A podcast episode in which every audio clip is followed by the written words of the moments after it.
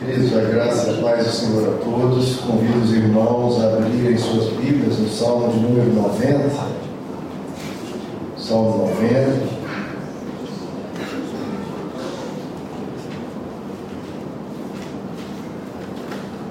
Salmo 90, que é o único, né, que nós temos pela tradição, que foi composto pelo próprio Moisés, personagem central aqui no Antigo Testamento, né? Então Moisés deixou esse, esse tesouro aqui para nós, eu quero ler para vocês a partir do verso 3. A partir do verso 3 ele vai falar sobre a nossa finitude, né? Salmo 90, verso 3. Fazes os homens voltarem ao pó, dizendo: Retornem ao pó, seres humanos. De fato, mil anos para ti são como o dia de ontem que passou, como as horas da noite. Com uma correnteza tu arrastas os homens, são breves como o sono.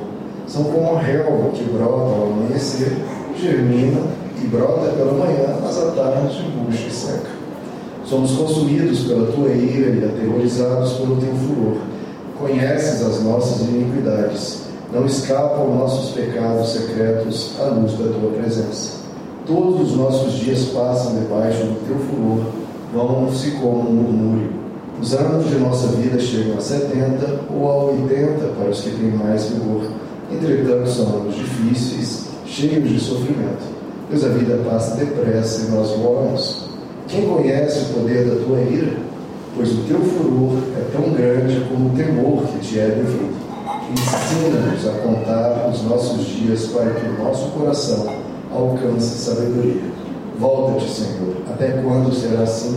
Tem compaixão dos teus servos, satisfaze-nos pela manhã com teu amor leal, e todos os nossos dias cantaremos felizes. Até aqui, queridos, vamos orar?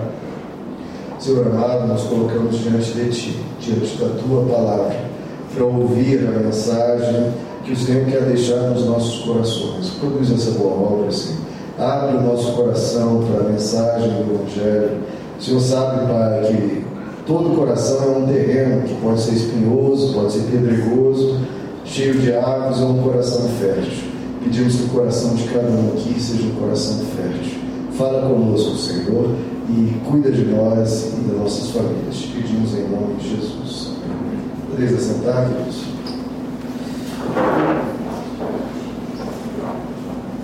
Irmãos, quero comentar aqui com vocês sobre um dos fatos mais óbvios, né?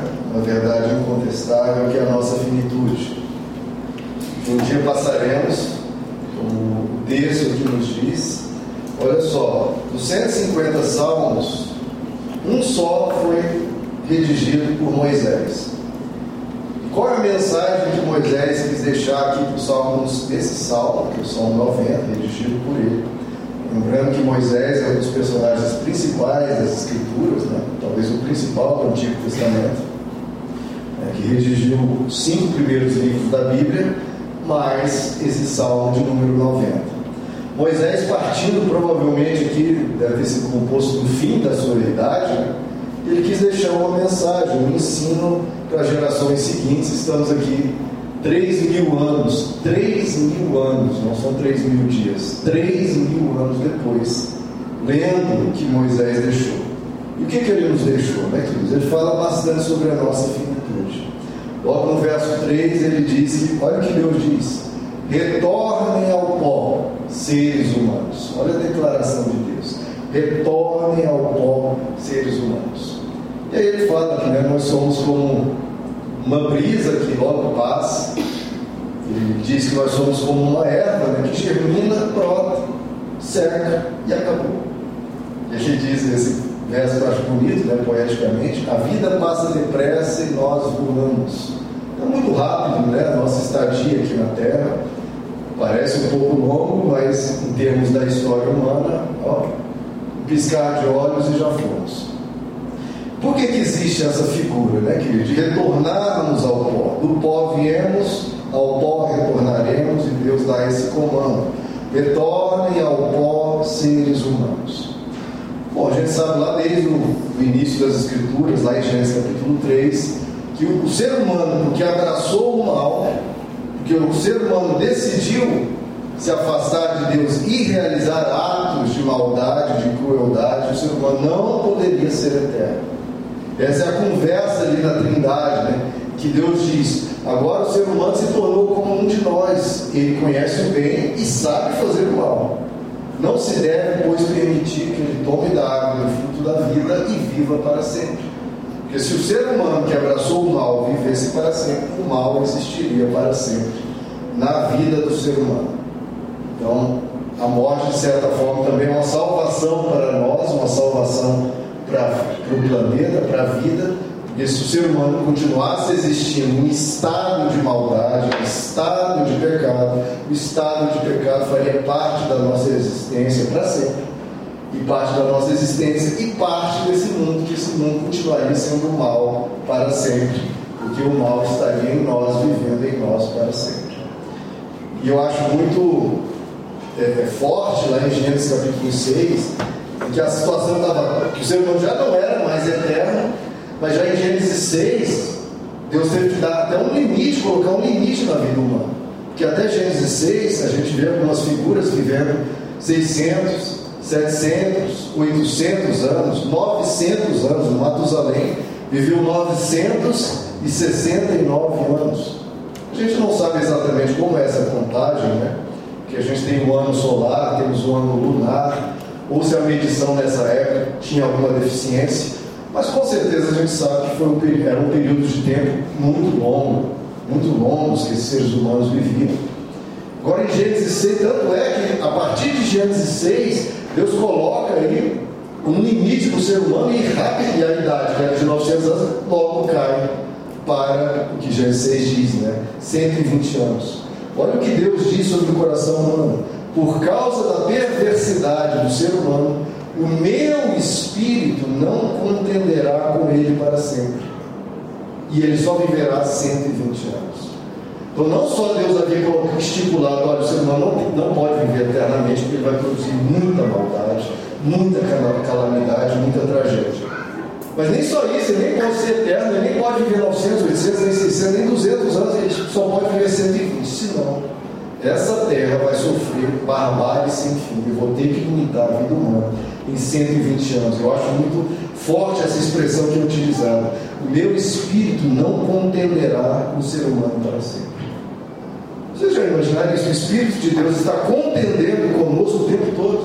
A gente querendo fazer o mal, a gente querendo ferir alguém, a gente querendo passar por cima dos outros, a gente não respeitando a, a, as emoções dos outros, não cuidando dos outros, fazendo mal a, torta e a direita, o Espírito de Deus contendendo conosco.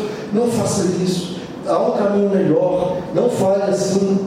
Não esbraveje, não ofenda. O Espírito de Deus o tempo todo, o tempo todo contendendo. Queridos, esse, por isso que a Bíblia diz nos últimos dias o Espírito Santo se retirará e aí esse mundo vai cair em tal nível de degradação que vai ser uma barbárie.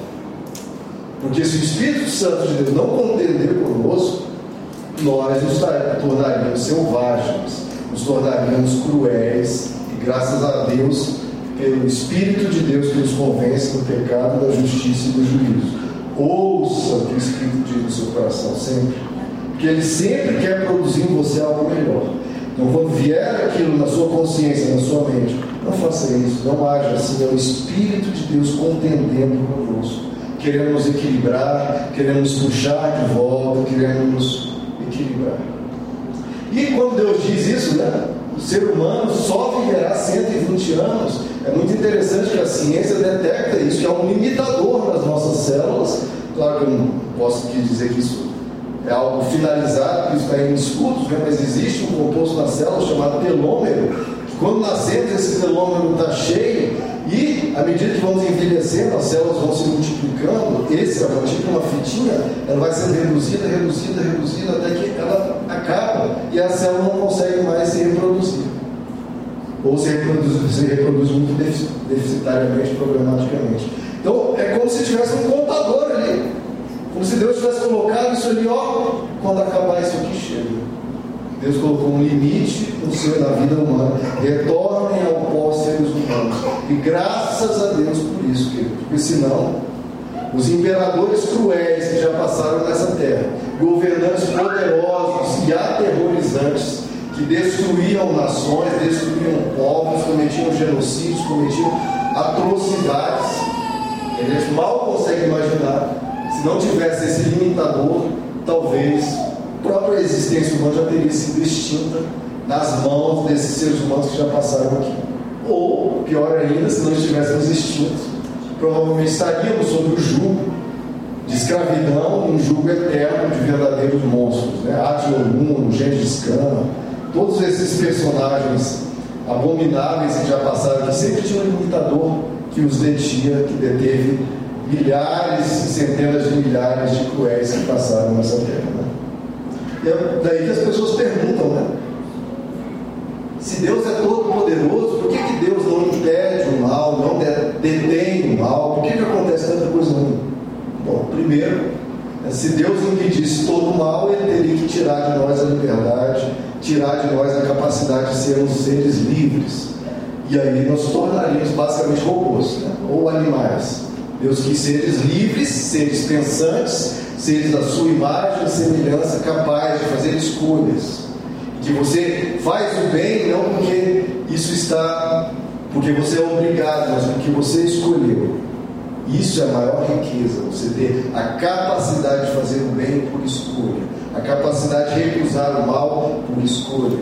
Então Deus não impede o mal, porque senão ele teria que impedir a ação humana livre, tiraria de nós o livre-arbítrio. Mas, em contrapartida, é evidente que Deus detém o mal, colocando um limite à vida humana. Olha, façam o que fizerem, vocês vão ter um limite. Vocês não vão expandir maldade além do limite. E, com esse limitador, Deus concede um tempo para arrependimento. Todo ser humano tem tempo para se arrepender. Então foi te dado aqui um, um, um limite. Está aqui a sua vida. Você tem esse período de tempo para se mostrar digno, para se mostrar uma pessoa boa ou não. Deus deu esse período de tempo para todo ser humano. Para Gengis Khan, para Atila, o mundo, para mim e para você. Toma, toma aqui. Você tem esse período de tempo. Mostre quem você quer ser, mostre quem você é, mostre qual é o objetivo da sua vida, quem você quer se tornar. E por isso, queridos, também fica muito evidente que o mal não compensa. O mal não compensa. Porque todos morreremos. Por vários motivos né, que o mal compensa. Mas esse é um motivo incontestável. Morreremos. Porque alguém pode dizer, não, tal pessoa pode fazer um mal, sempre escapar, sempre conseguir pela impunidade, por artimanhas, ser milionário, ser rico, ser poderoso e morrer depois talvez em paz. Em geral isso é muito raro. Né?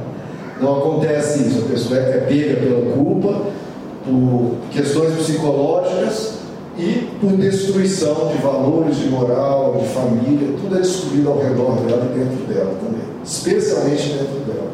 A pessoa vai pagar por isso no coração, na alma e no seu psicológico. Mas, mesmo se ela tivesse uma vida em brancas nuvens, fazendo mal, essa pessoa vai morrer. Vem o juízo de Deus um dia e fala: Você fez esse mal. Agora vem cá conversar comigo face a face. Todas as pessoas desonestas, corruptas, depravadas, destruidoras e cruéis serão chamadas diante de Deus. Face a face. Retornem ao pó seres humanos. Para qualquer um, para todos, Deus vai dizer isso. Disse para Hitler, disse para Stalin, disse para todos: retornem ao pó e agora vamos ver quem você é. Você se achava poderoso, se achava capaz de fazer o mal, ninguém tinha como te desafiar, ninguém tinha como te contestar. Vamos ver agora mim. Então, as pessoas têm que relembrar disso. A morte virá. Ponto. Isso é um fato que todos nascem sabendo. A morte virá. Ah, o mal compensa? A morte virá. Ah, eu vou fazer isso e aquilo, eu não quero nem saber eu vou fazer e pronto, acabou. A morte virá. O mal não compensa. Mesmo que a pessoa, não, eu vou fazer esse mal que eu vou obter vantagens, eu vou obter riquezas, eu vou obter poder, eu vou ser milionário. Tudo que você obter nessa terra, aquilo será provisório. será temporário. Tudo que você tiver será temporário. Temporário. A pessoa pode ser multimilionária, é temporário. Porque tudo que ela conquistar vai ficar. É o que Jesus disse. Aquele homem que ajuntou uma grande quantidade de bens e falou: Ah, como eu sou rico, milionário, descanse minha alma. E aí o que, que Deus disse para essa pessoa, super milionária? Louco! Amanhã a sua alma será requerida. E quem ficará com o que você preparou? E aí Jesus diz: Isso é o que acontece para quem é guarda para si riquezas, mas não é rico para com Deus. Louco, amanhã pedirão a tua alma. E o que você juntou? Vai ficar para quem? Vai ficar, vai ficar tudo. E você vai se apresentar diante de Deus sem um tostão furado no bolso, sem nada, a menos que você leve consigo quem você é, em justiça, em bondade, em integridade, em honestidade. Você vai se apresentar diante de Deus, tanto que o mais idoso, quanto o mais novinho, quanto o bebê. Todos vão se apresentar diante de Deus. E o que, que você vai levar até Ele? Riqueza. Deus vai rir fazer pouco caso. É interessante um cenário em que Jesus, ao dizer que não podemos servir a Deus e as riquezas, os fariseus debochavam de Jesus, debochavam dele. E os seres humanos, diante de Deus, levando, levando nenhuma riqueza, é Deus que vai zombar. Pera, eu quero saber quanto que você teve. Eu quero saber o que você fez o que você teve, o tempo que você teve, a vida que você teve. O que, que você fez? Daí em 1 Timóteo 6, o apóstolo Paulo diz: Nós nada trouxemos a este mundo e nada podemos levar dele. Então nós somos temporários, queridos, e nós precisamos levar isso em conta. É o que o, o Moisés diz no fim da sua vida, no único salmo que ele escreveu: leve isso em conta, você é limitado, você é temporário, você vai passar. E quando a gente viaja, por exemplo, para um local, ah, vou viajar para o Chile, vou viajar para a Argentina, vou viajar para a Europa, você tem um período limitado ali, oito dias, dez dias. Então você planeja com um tempo limitado. O que, que eu vou fazer com esse período de tempo que eu tenho? A mesma coisa aqui na nossa vida. Você tem um período limitado de tempo. O que, que você vai fazer com essa vida? Para depois apresentar as recordações disso diante de Deus. Nas civilizações, é, a maioria, boa parte das civilizações sábias que já passaram pela humanidade, sempre essa questão da morte. Se você for ao México, por exemplo, né, que tinha as culturas incas, astecas, ou se não tiver condições de ir no México, ir num restaurante mexicano aqui, é o Pasto Texas aqui do terraço, por exemplo, você vai ver um monte de caveiras, um monte de esqueletos. É muito engraçado você estar almoçando e ver um monte de, de, de caveira, esqueleto. É tudo com um desenhozinho é, brincalhão, né, sorridente mas é uma, forma que eles tinham de sempre lembrar isso: nós somos mortais. Tem uma frase em latim que os romanos eles colocavam nas suas casas, nos comércios, nas praças, em todo lugar estava escrita essa frase: Memento mori. Frase em latim: Memento mori. Que quer dizer? Lembra-te, tu és mortal. Por que isso? Está ali no comércio: Memento mori. Se você vai roubar, você vai pegar algo escondido aqui, lembra-te que és mortal. Você está numa praça pública, vai agredir alguém, vai matar alguém, memento mori, lembra-te, és mortal. Você pode cometer o que você quiser, mas você é mortal e vai se apresentar diante dos céus e vai responder por isso. Escreviam isso por toda parte. Então, é por isso que é importante lembrarmos da nossa morte, porque a gente precisa viver a vida com essa consciência. Hoje, pelo contrário, as pessoas fazem questão de não lembrar da morte, de esquecer da morte. Talvez querendo fugir dessa realidade que nós temos que ser responsáveis pelas nossas ações, pelos nossos atos, pelas nossas palavras. Lembrando que dessa realidade que nos apresentaremos diante de Deus, a gente deve viver uma vida diferente. No livro de Eclesiastes, né, Salomão também, no fim da vida, e a semelhança de Moisés, fala a mesma coisa. Ele diz: é melhor ir a uma casa onde há luto do que uma casa em que há festas. Geralmente as pessoas fazem maldades, fazem coisas indevidas na festa ou no luto? Geralmente, muitas vezes na festa, né? Ele diz: Pois a morte é o destino de todos, os vivos devem levar isso em consideração. A tristeza é melhor do que o riso, porque o rosto triste melhora o coração. O coração do sábio está na casa onde há luto, mas o dos tolos na casa da alegria. É melhor ouvir a repreensão de um sábio que a canção dos tolos. Diante da morte, queridos, todo mundo pensa, todo mundo reflete. O que, que eu estou fazendo na minha vida? Eu estou dando valor às pessoas que estão ao meu redor, porque elas vão partir. A semelhança desse que partiu, as pessoas ao meu redor vão partir. Meus avós, meus pais, meus irmãos, todos vão partir. Eu estou dando valor a essas pessoas. Eu estou dando valor à minha vida, porque eu vou partir também, vou me apresentar diante de Deus. O que eu estou fazendo com a minha vida? É, é, é muito interessante isso que a gente em geral, dá mais valor quando a gente perde alguma coisa.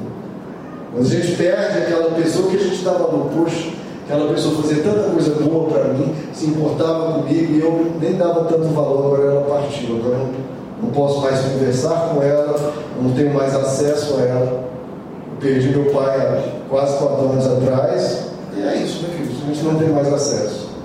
A gente valoriza, aprende a valorizar, tem que aprender, não é possível esse grito da existência, valorize as pessoas, porque você vai perdê-las. Se ainda não perdeu, vai perder, perder entre aspas, né? porque com a graça de Deus a gente pode encontrá-las nos céus, mas vamos ficar um período aqui sem elas.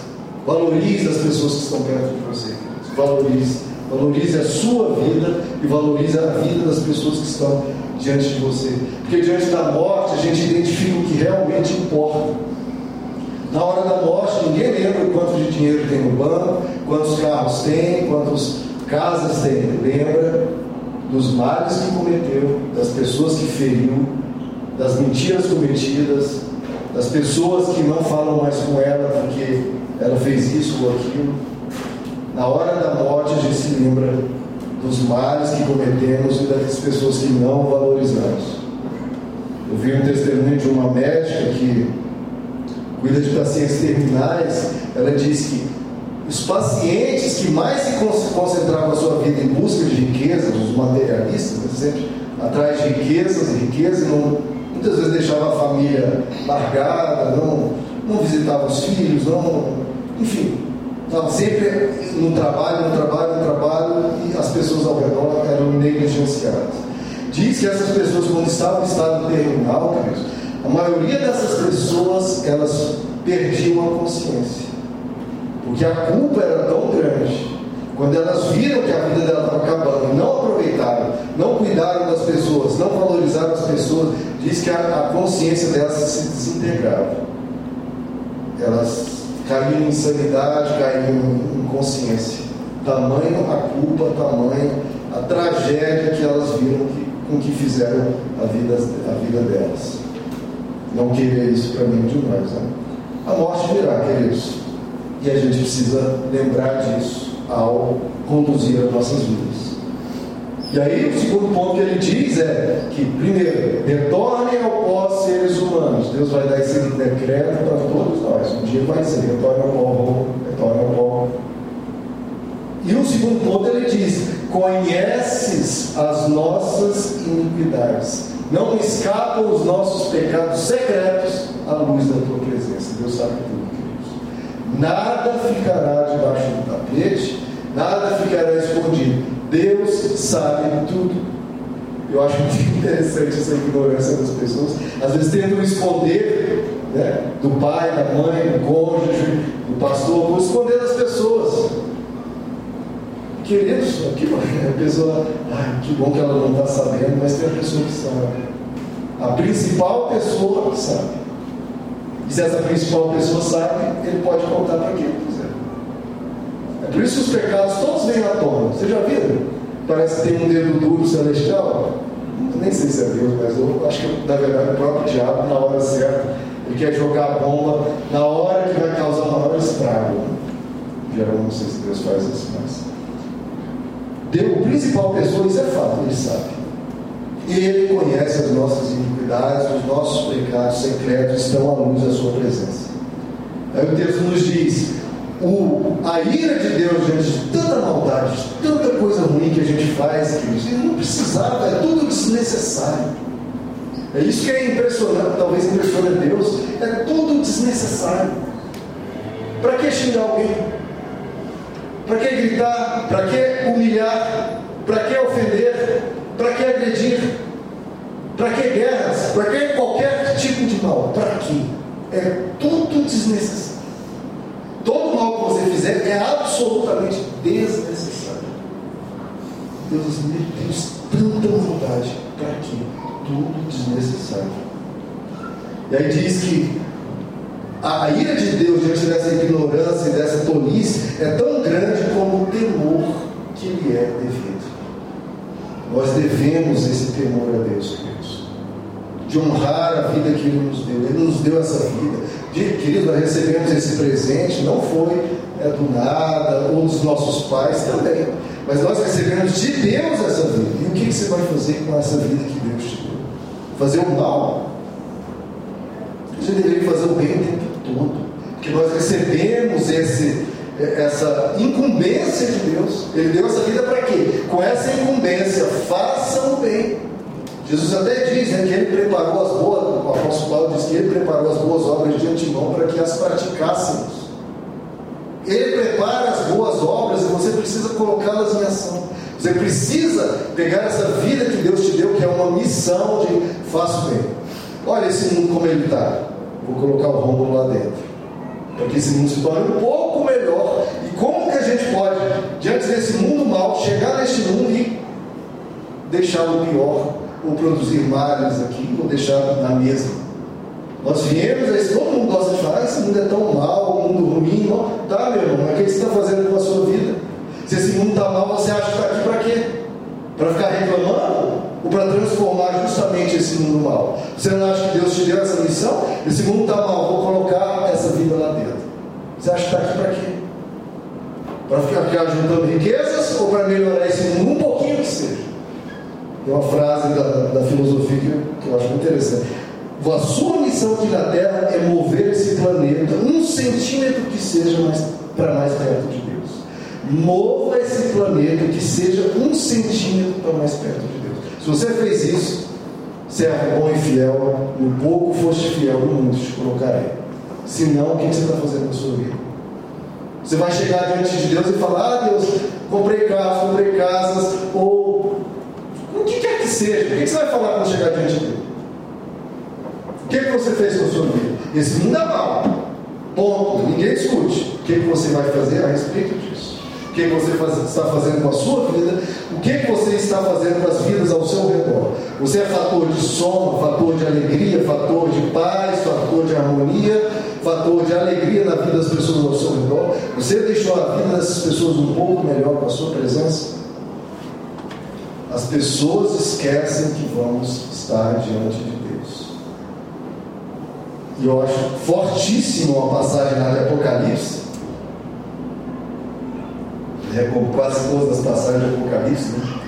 Mas tem um trecho de Apocalipse que Deus fala assim, quase que esgotada a paciência dele, ele diz: É, vocês querem fazer maldade? Continue o injusto a praticar injustiça. Continue. Você quer praticar? Continue o injusto a praticar injustiça. Continue a praticar justiça.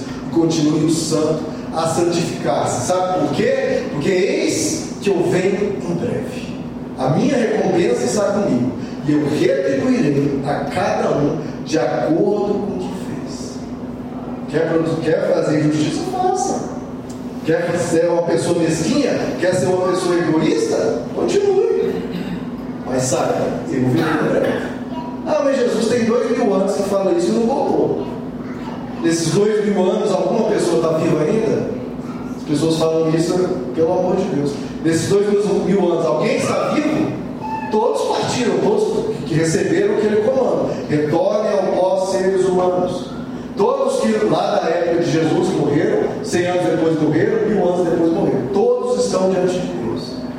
É muito simples, eles ou ele retorna, ou nós vamos para ele. A questão é, a gente tem aqui no máximo, no máximo, no máximo, como Gênesis 6 diz, 120 anos. Moisés ainda diz, ah, em geral, ninguém chega a 120, em geral é 70, 80 ou um pouco mais. Ele vai vir em breve, em breve para a sua vida. O que, é que você está fazendo? Lá em Apocalipse 20 ele diz, aí o apóstolo João narrando né, a visão que ele teve. Eu vi os mortos, grandes e pequenos, de pé, diante do trono, e livros foram abertos. Outro livro foi aberto, o livro da vida. Os mortos foram julgados de acordo com o que tinham feito, segundo o que estava registrado nos livros. Irmão, cada ofensa que você falou, cada ato de maldade está registrado nos livros. Toda ação, boa, ruim, de egoísmo, de maldade, de crueldade, de mentira, de engano, de falsidade, de corrupção.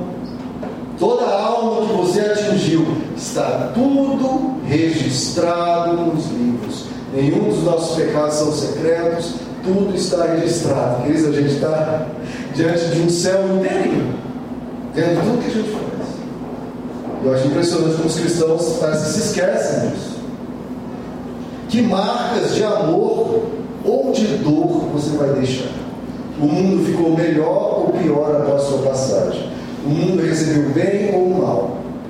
Tudo isso a gente tem que pensar, porque as pessoas hoje estão muito inconsequentes. Ah, eu vou fazer mal, hahaha, não estou nem aí. Eis que eu venho em breve. Ah, Deus não existe. Eis que eu venho em breve. Chega a morte. E aí? Você vai estar pronto para partir? Ou você está em débito, ou você está em dívida. Quem você vai ser diante de Deus naquele dia? Naquele dia que pode ser hoje, tá? O ex que vem em breve pode ser daqui a 10, 20, 30 anos, 50 anos, não sei. Ou pode ser hoje. Eis que eu venho em breve. Quem você será diante de Deus? Quem? Porque ou você vence o seu egoísmo, a sua mesquinhez, a sua maldade aqui, ou você vai ser vencido por eles lá. É muito fácil a pessoa não concordar com a Bíblia. Ah, eu discordo da Bíblia. Ah, eu discordo desses valores. Ah, eu discordo desses princípios. Ah, ah, ah. Eis que eu venho em breve. Retornem ao pó, Senhor dos matos. Aí eu quero ver diante de Deus. Ah, eu discordo da Bíblia. Ah, eu discordo desses valores. Ah, eu quis fazer, eu fiz. Tá, muito lindo. Quero ver falar isso diante de diante de um Deus que é amor, infinito amor, mas que ama a pessoa que você feriu. Porque as pessoas dizem, ah, Deus me ama, sim, mas é uma pessoa que você está ferindo. Ama uma pessoa que você não está respeitando. Ama o mundo que você veio para deixar melhor e está piorando. E Deus vai intervir, queridos. Deus vai intervir. Se os ricos, poderosos, pessoas cheias de poder lembrassem disso, eu vou morrer. Todos aqui, os políticos aí que vão ser eleitos, todos vão morrer e vão responder por seus atos. Os bilionários vão responder por seus atos. Eu vi uma pesquisa eu acho que 50% da riqueza mundial está na mão de, não lembro agora o número, mas é 100 pessoas, uma coisa assim. Essas pessoas, ai, como eu queria ser aquele bilionário. Quer, meu irmão? É porque você não lembra que Deus decreta eu voltarei em breve e retorne ao pós seres humanos. Quem essas 100 pessoas diante de Deus? Hoje, elas, onde elas passam, tem tapete vermelho, pessoas se ajoelhando. Agora eu quero ver diante de Deus. Você acha que Deus vai se ajoelhar diante desses? Os bilionários, claro, que é aqueles que investem, que buscam cuidar das pessoas, que buscam contribuir para o bem. Agora, muitos só enchem o bolso e não usam. Esses vão responder diante de Deus. E todos nós, todos, temos que parar de brincar com isso. Os pagãos romanos escreviam memento mori, lembra-te de que és mortal. Os cristãos não lembram disso. Não estão lembrando nós vamos nos apresentar diante de Deus. Isso é sabedoria divina. Lembrar, eu vou me apresentar diante de Deus, que eu estou fazendo com a minha vida. Eu estou planejando me tornar uma pessoa melhor, ou só penso em quanto de grana eu vou ter ao fim da vida. Você pensa, eu preciso lidar com esse meu defeito de caráter, eu preciso lidar com esse meu defeito de personalidade. Ah, eu nasci assim, vai morrer assim, você vai falar isso para Deus, eu nasci com esse problema aqui, passei a vida todinha passando por cima das pessoas e, e vou assim até o fim da vida. Você vai ter coragem de falar isso para Deus? Vai falar, não, eu posso ter tal defeito de caráter, eu fiz o máximo que eu pude, eu combati o bom combate, eu lutei contra essa minha, essa minha dificuldade e procurei ser o melhor dentro do possível e Aquilo que eu não conseguia, eu clamei ao Espírito Santo. Espírito Santo, me ajuda com esse defeito de caráter. Porque ninguém pode falar, ainda mais um cristão, que ah, Deus, esse, esse defeito não tinha jeito, eu fui passei por cima, eu não quis nem saber. Não, você clama Deus, eu tenho esse defeito de caráter. Me ajuda, me transforma. Você acha que essa oração é que Deus mais quer ouvir e que Deus mais quer responder? Eu vou te transformar, meu filho. Clame a Deus, meu irmão. Clame a Deus não é só para os seus problemas de doença. Ai, Deus, eu estou com uma doença terrível, me, me cura. Ore por isso. Deus, eu estou com um problema familiar terrível. Estou com meus filhos com tal dificuldade. Sim, agora ore também. Senhor, me livra desse mal. Lá no Pai Nosso a gente ora, Senhor, não os deixeis cair em tentação. Você tem que orar isso no meio à tentação, Senhor, não deixa eu fazer esse ato. Ou se você fez, Senhor, me ajuda a me arrepender. Porque as pessoas muitas vezes não resistem ao mal e, tendo feito o mal, não se arrependem. Porque Deus é tão misericordioso que Ele diz: Olha, não pequem, não façam mal com a vida de vocês. Para que vocês vão usar a vida que eu lhes dei para fazer o bem? Para fazer o mal, não façam mal, mas se vocês pecarem, ainda fala: Filhinhos, não pequem, filhinhos, não pequem. Mas se pecarem, vão lá e se arrependam. Não tem problema. Claro que tem problema, mas quem pecaram, tudo bem, mas pelo menos tem a, hombridade, a vergonha na cara, não seja um cara de pau, e vão lá e se arrependa. Peça perdão, pelo amor de Deus, pelo menos isso. Diante de tanta pobreza espiritual, tanta pobreza de alma, pelo menos vai peça perdão. Resolva o problema que você criou, o atrito que você criou, e busque no meu espírito ser transformado. As pessoas acham que os espirituais é aqueles que estão rodopiando, pulando, aquela coisa toda. Que bom que possa fazer isso. Mas aí a vida da pessoa é uma tragédia de maldade, de, de, de ignorância.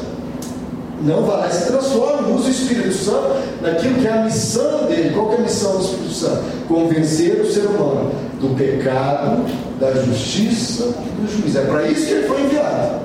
Não foi para rodopiar a pessoa, não foi para pular a pessoa.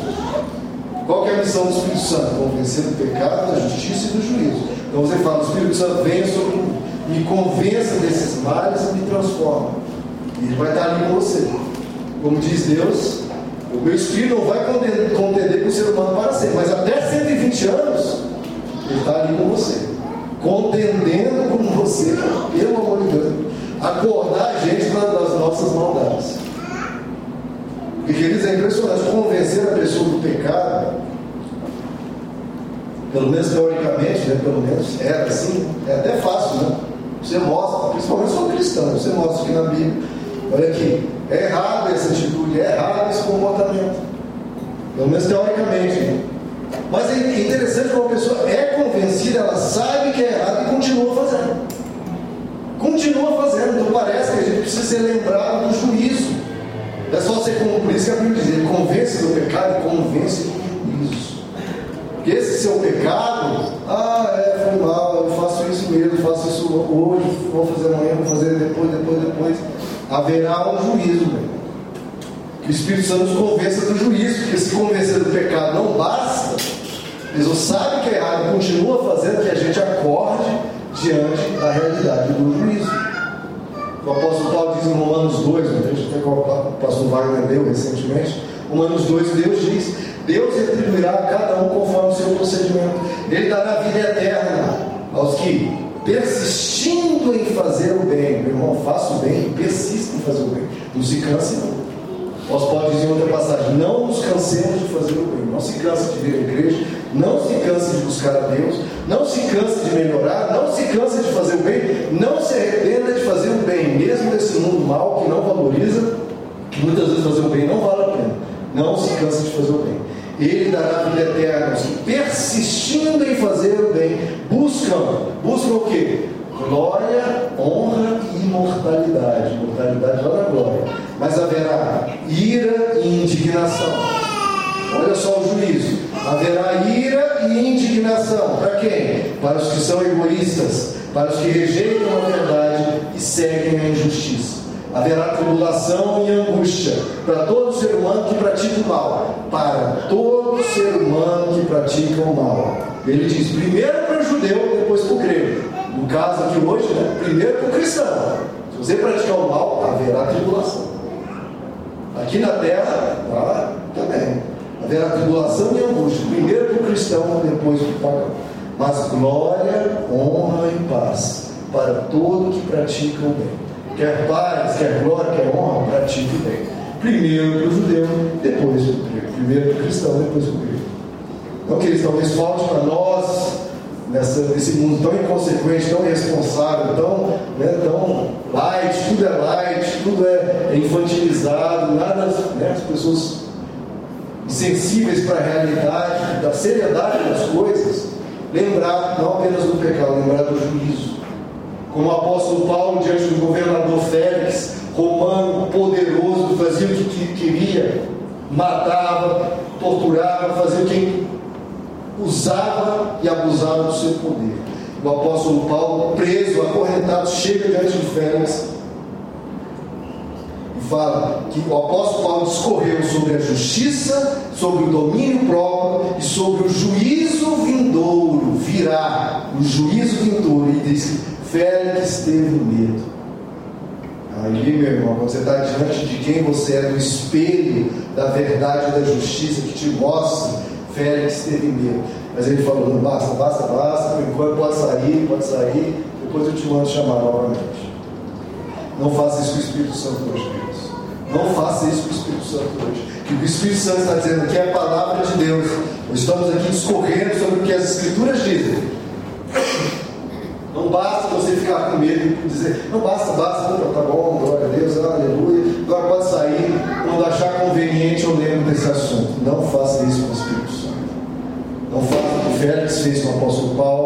Faça isso com que a palavra de Deus que chega até você hoje.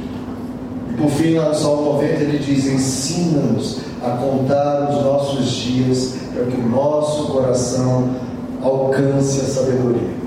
Então o que ele diz? Nos ensina a contar os nossos dias. Cada dia que eles têm que ser contado, cada dia tem que valer a pena. Cada dia é um dia para ser bem utilizado. O dia de hoje é um dia que tem que contar na sua vida. Tem que ser um dia que você honre a Deus nele. Você tem que servir ao próximo hoje. Cada dia. Ensina-me a contar os dias. Os dias que você tem é limitado. Ensina-me a contar os dias para que alcance sabedoria. Aproveite o tempo limitado que você tem. Quando você vai fazer um concurso aí, concurso público que vários fazem, você tem ali 4, 5 horas de prova para mostrar o seu valor, para mostrar se é digno ou não daquele cargo. Você tem aqui 70, 80, 120 anos para mostrar, serve a Deus que quer a Deus. Use esse tempo conforme a eternidade que você quer viver. Sirva a Deus. Honre a Deus, porque todo ato seu será lembrado. Tudo está sendo registrado nos livros. Então, conte, porque todos os dias, o dia de hoje, o dia de amanhã, está sendo registrado nos livros. Você está empregando a sua vida bem ou mal? Então, que a gente lembre de honrar a Deus com o tempo que nós temos, que é um tempo curto. É um tempo que cada dia precisa valer. E a Bíblia diz que a gente acumula um galardão.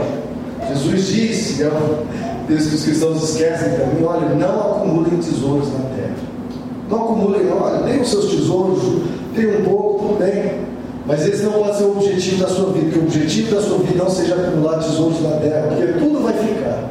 Ele diz: acumule tesouros nos céus. Quais são os seus tesouros nos céus? O que, é que você vai apresentar diante de Deus?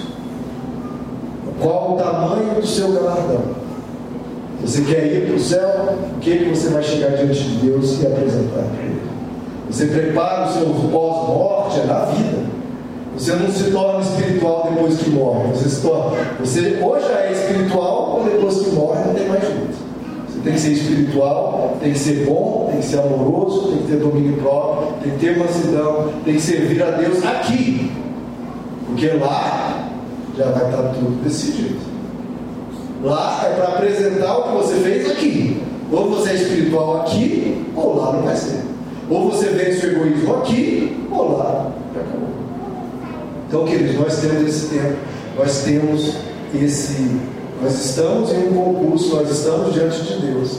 Tudo está sendo registrado, tudo está sendo contabilizado. O que, é que você vai apresentar diante de Deus? A gente precisa pensar nisso. Vamos ficar de pé, queridos?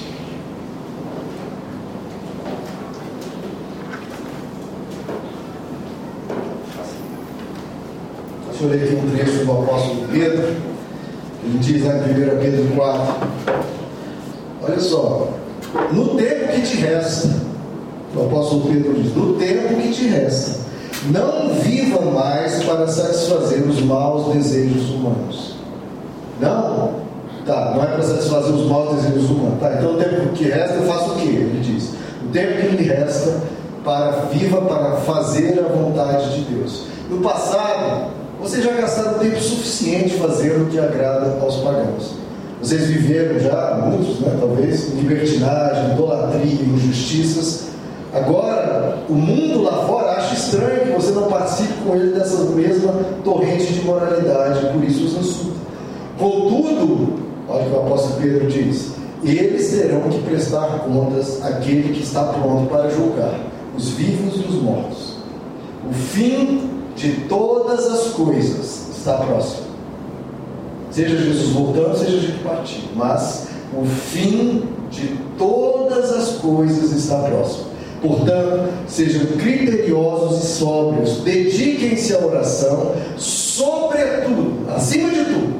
Tá, o fim de todas as coisas está chegando. Então, acima de tudo, amem-se sinceramente uns aos outros sejam hospitaleiros, sem reclamação, e cada um exerça o dom da bondade para servir aos outros, administrando fielmente a graça de Deus nas suas múltiplas formas. O fim das contas, todas as coisas está próximo, por isso. Todos nós vamos ir. Pode ser hoje, pode ser hoje, pode ser amanhã. Acima de tudo, amem-se sinceramente uns aos outros e sirva os outros. Fazendo isso, Deus, eu amei, Senhor, eu servi, Senhor, eu fiz o que eu pude para contribuir com todas as pessoas ao meu redor. Eu procurei alegrar as pessoas, procurei fazer o bem às pessoas. Tudo que me pediam, eu respondia. Todo cuidado que necessitavam, eu cuidava. Senhor, com a minha vida, eu procurei servir as pessoas. O que, que Deus vai dizer? Servo bom e fiel. Você foi fiel um pouco. No mundo eu te colocarei decida no tempo que lhe resta, como diz o apóstolo Pedro, no tempo que lhe resta, a viver a vontade de Deus. Queridos, nós vamos chegar lá no céu e vamos ter o que apresentar, e Deus vai dizer: olha, muito bem, muito bem. Porque você decidiu com o tempo que tinha fazer o bem. E queridos, pelo amor de Deus, para que fazer outra coisa? As pessoas perguntam, por que você fez tal ato de bondade? Pelo amor de Deus, não é por que eu fiz tal ato. O ato de bondade tem que ser o que a gente sempre faz. É o contrário. Por que fazer um ato de maldade? Isso que não tem justificativa nenhuma, não tem argumento nenhum, não tem por que fazer o mal. E não tem por que não fazer o bem. Que essa seja, diante da realidade da nossa finitude, a gente fazer sempre o bem. Memento mori, queridos. Lembra-te, você é mortal. Lembra-te que Deus vai declarar: retornem ao posse de Deus, se apresentem diante de mim. Isso tem que ser uma glória, tem que ser uma alegria, como o apóstolo Paulo diz, isso vai ser glória, vai ser honra para todos aqueles que buscam glória, honra e bondade. Então, apresentar-se diante dele só depende de como a gente viver aqui. Vamos orar, queridos. Senhor nosso Deus, será a maior celebração que jamais houve, será quando nos apresentarmos diante de Ti. Vai ser nós cultivarmos a ética do Evangelho, a bondade e o amor. Que a gente, Senhor, use esse tempo que nos resta para te servir, para servir ao próximo. Não tem por que fazer qualquer outra coisa do que amar e fazer o bem. Por que fazer outra coisa? Que o teu Espírito, Senhor, o teu Espírito, que é tão necessário, que o Senhor contenda no nosso Espírito, até o último dia das nossas vidas, nos ajuda, Senhor, nos ajuda Teu Espírito só contenderá até os 120 anos, mas nos ajuda, por todos esses dias das nossas vidas, a escolher o bem e rejeitar o mal. Uma escolha que deveria ser óbvia, por mais difícil que seja, mas óbvia. Nos ajuda a praticar isso, Senhor. A rejeitar o mal e escolher o bem. Que o Teu Espírito seja o nosso companheiro nessa jornada. Acompanhe cada vida aqui, Senhor. Fala o nosso coração, fala a nossa consciência, atua sobre nós, como o Pai Nosso nos diz, não nos deixe cair em tentação, mas livra-nos de todo mal, livra-nos do maligno, livra-nos de tropeçar, de não honrar o teu nome, de abandonar as pessoas, de não cuidar das pessoas, nos ajuda, Senhor, a andar nos teus caminhos. Produz essa obra pelo teu Espírito. É o teu Espírito que pode nos transformar. É o teu Espírito que pode nos convencer. Faz essa boa obra em nós, Pai. Não desista de nós e atua sobre nós. O Senhor que tem consciência de todos os nossos erros, como diz Davi, Senhor, vê se há em nós algum caminho mau. Olha dentro de nós, Senhor, e vê se há algum caminho mau ou muitos, e guia-nos pelo caminho eterno. Tenha compaixão de nós, Senhor. Tenha misericórdia de nós e nos ajuda a contar os nossos dias para que alcancemos a sabedoria de usar cada dia para o bem cada dia para transformar esse mundo um pouco melhor. Se esse mundo está mal, nós temos muito a fazer. E que o teu povo faça, que o teu povo viva, transformando essa nação que está cheia de evangelhos, mas não mudou e talvez até piorou. Usa-nos, Senhor, para transformar essa nação, primeiro transformando as nossas vidas, primeiro transformando a vida, as vidas que nos cercam. Nós te pedimos, Senhor, em nome de Jesus.